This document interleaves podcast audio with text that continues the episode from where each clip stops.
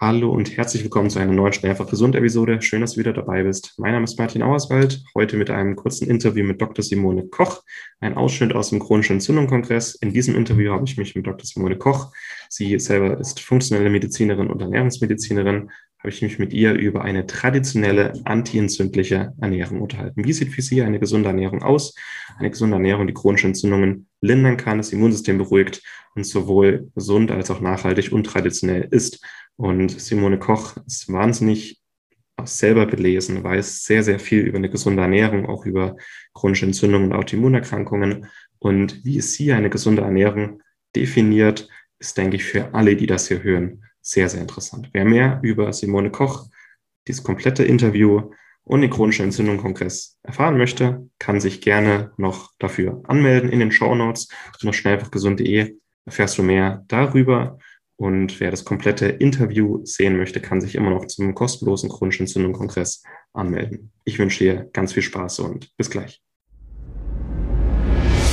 Schnell einfach gesund, dein Gesundheitskompass. Du möchtest mehr über Ernährung und einen gesunden Lifestyle erfahren, aber einfach verständlich und auf den Punkt? Willkommen bei Schnell einfach gesund. Unser Motto: Nimm deine Gesundheit wieder selbst in die Hand. Hier erfährst du, mit welchen unterschätzten Tipps, Tricks und täglichen Gewohnheiten du gesünder, entspannter und glücklicher wirst.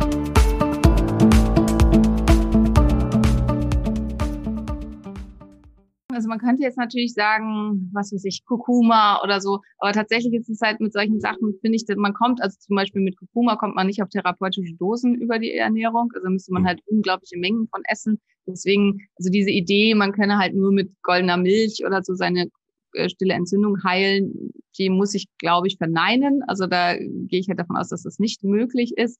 Ähm, deswegen ist meine Empfehlung einfach so ähm, breit gefächert wie möglich. Also dass man halt eben ähm, eine sehr hohe Diversität in die Ernährung rein, dass man sich sehr zu, äh, also artgerecht und naturbelassen also ich würde tatsächlich, also ich kaufe fast nichts fertig, außer von Anbietern, die ich halt gut kenne und wo ich weiß, dass es Con Convenient-Produkte sind, die so hergestellt werden, wie ich das auch selber machen würde. Und da gibt's inzwischen, Gott sei Dank, muss man sagen, was mein Leben sehr erleichtert, ein paar ganz coole Sachen.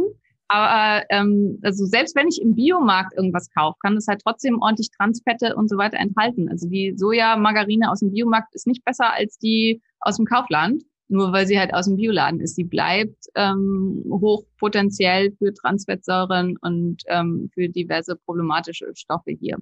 Ähm, also das finde ich halt da in dem Zusammenhang ganz, ganz, ganz wichtig, ähm, auf eine gute Gemüsezufuhr auch mit zu achten. Wobei ich persönlich auch glaube, dass wir durchaus auch also wenn wir zurückgehen, harte Winter und so weiter, also worauf wir einfach evolutionär angepasst sind, denke ich, dass es zumindest für alle, die eine nordische Abstammung haben, die halt mit harten Wintern klarkommen mussten über Jahrtausende, kein Problem ist halt auch mal mehrere Wochen lang sich von Knochenbrühe zu ernähren.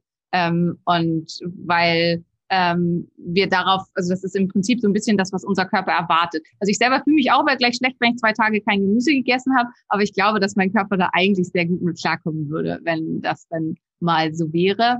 Ähm, Fermente wären noch so als Unterklasse zu nennen, die bei Entzündungen sehr, sehr gut sein können. Ähm, hier ist ein bisschen immer Problematik Histamin. Chronisch stille Entzündungen können zu Histaminosen führen, also zu ähm, einem Überschuss an Histamin aus verschiedensten Gründen.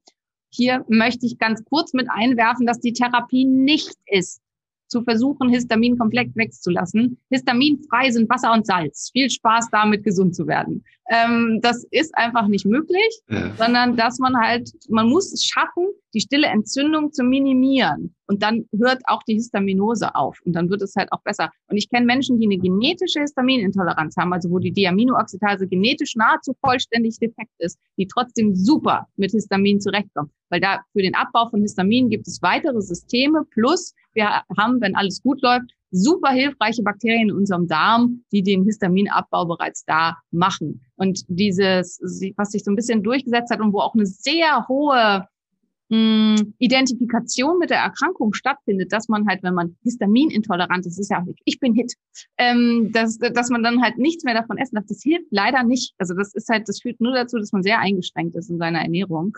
Und halt, dass es nicht so richtig besser wird. Kurzfristig kann das absolut wichtig und nötig und richtig sein und machen wir auch in der Praxis. Das wird erstmal auf ein sehr histaminarmes Schema setzen. Aber es darf halt nicht der einzige Weg sein, weil dann führt es halt nur dazu, dass man den Rest deines Lebens eigentlich fast nichts mehr essen darf. Ähm, und äh, meistens wird es halt auch nicht besser, sondern zunehmend schlimmer, weil man halt die Ursache nicht eingegangen ist. Aber jetzt bin ich mal wieder ein bisschen vom Weg abgekommen, aber ich glaube, wer halt mir oft in Vorträgen und so zuhört, weiß, dass das ein bisschen zu meinem Stil gehört. Ich glaube, es ist inzwischen vielleicht dann auch okay. Ähm, weißt ja. du das ist immer ziemlich auf dem Punkt und sehr interessant. Also geht weiter. ich schlürfe meinen histaminhaltigen Kaffee. Ja, genau. Ähm, ja, also dass man bei Fermenten so ein bisschen danach gucken muss. Ähm, da ist wichtig, also wenn ich halt Fermente zu mir nehmen möchte und ich habe Probleme mit Histaminosen, dass ich darauf achte, dass es möglichst unter Sauerstoffausschluss hergestellt wird, weil dann weniger Histamin ausgebildet wird. Und ähm, es gibt inzwischen, aber das kann ich noch nicht so richtig in Anführungsstrichen bewerben, weil ich da selber noch rum, mit rum experimentiere. Es gibt Fermentationsbeschleuniger, die dafür sorgen können, dass weniger Histamin bildende Bakterien genutzt werden in dem Ferment. Aber ich bin mir noch nicht ganz sicher, ob die funktionieren. Aber mal sehen. Also, aber es ist auf jeden Fall ein spannendes Thema, spannendes Feld. Ähm, besonders histaminreich werden Milchprodukte.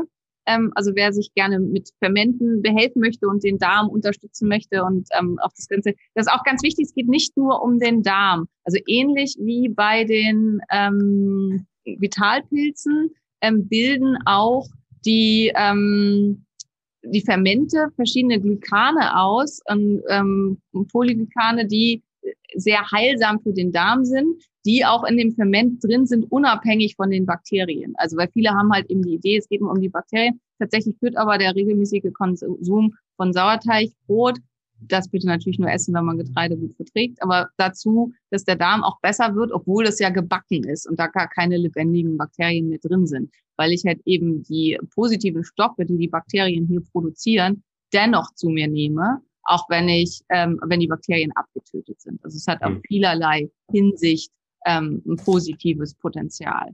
Und das wäre so was, wo ich jetzt mal mit einem Augenmerk drauf legen würde, weil auch da sind wir evolutionär dran angepasst. Das ist was, was unser Körper erwartet, was wir leider vergessen haben in den letzten 100 Jahren ungefähr, vielleicht auch erst auch nur 60 Jahren oder so.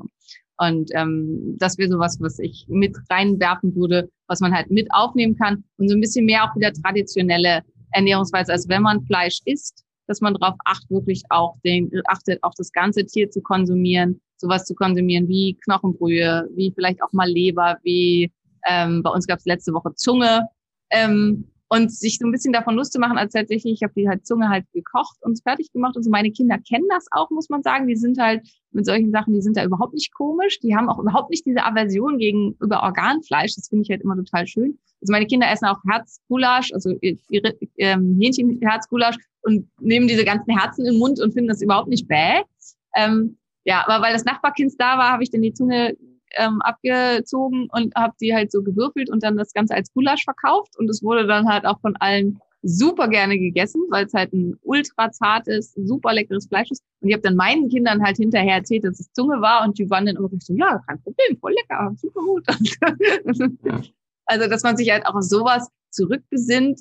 Und wenn man so wie ich gegen bestimmte Sachen nicht gegen ankommt, ich kann keine Leber essen, ich komme gegen Leber einfach nicht gegen an, ähm, weil ich da ein ganz schlechtes Erlebnis in der Kindheit mit hatte, dann muss man sich halt ein bisschen selbst austricksen und kann die halt von seinem Metzger oder so schon ins Hackfleisch machen lassen, weil dann merkt man es nicht.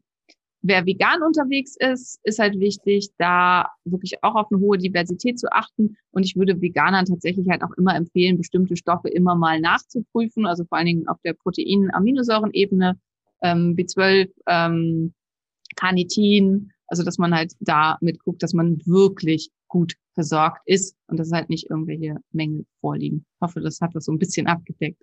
Ja, und da war, denke ich, auch für viele jetzt mal was dabei, vor allem so die Betonung auf eine traditionelle Ernährung, das ganze Tier verwerten. Wird gerne unterschätzt, dass das Muskelfleisch eigentlich der nährstoffärmste Teil des Tieres ist und dass so Knocheninnereien ja eigentlich Nährstoffbomben sind, was äh, gerne vergessen wird.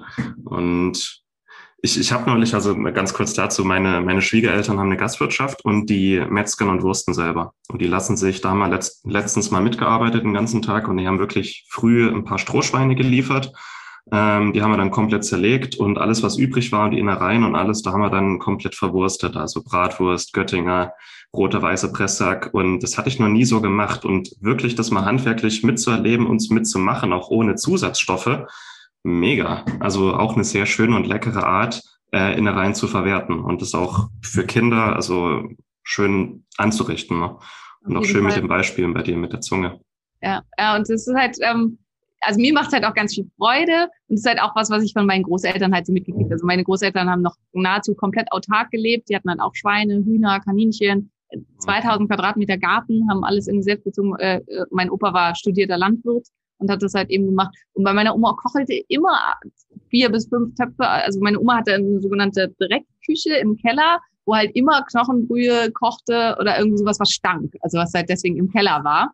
Ähm, und ich dachte, das ist normal. Also ich dachte, jeder hat noch ein extra Herd im Keller, wo halt immer irgendwas vor sich hin kocht. Und ähm, in den Regalen standen unendliche Mengen Fermente und so. Und irgendwann, glaube ich, war das halt auch normal. Also das ist halt sowas. Dann war es natürlich irgendwie der Lehmofen oder irgendwas und nicht der mhm. Gasherd oder der normale Herd.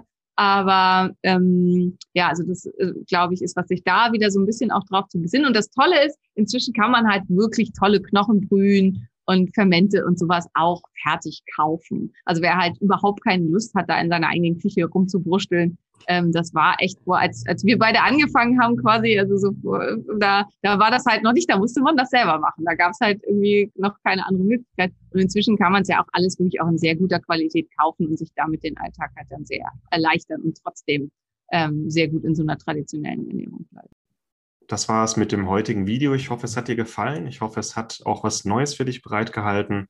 Wenn du dich zum chronischen Entzündung-Kongress anmelden möchtest und mehr Informationen dazu erfahren möchtest, wenn du das komplette Interview mit dem heutigen Experten gerne sehen möchtest, dann bist du recht herzlich eingeladen, für den kostenlosen chronische Entzündung Online-Kongress anzumelden. Alle Infos dazu findest du auf schnellfachgesund.de sowie in den Show Notes unter diesem Video.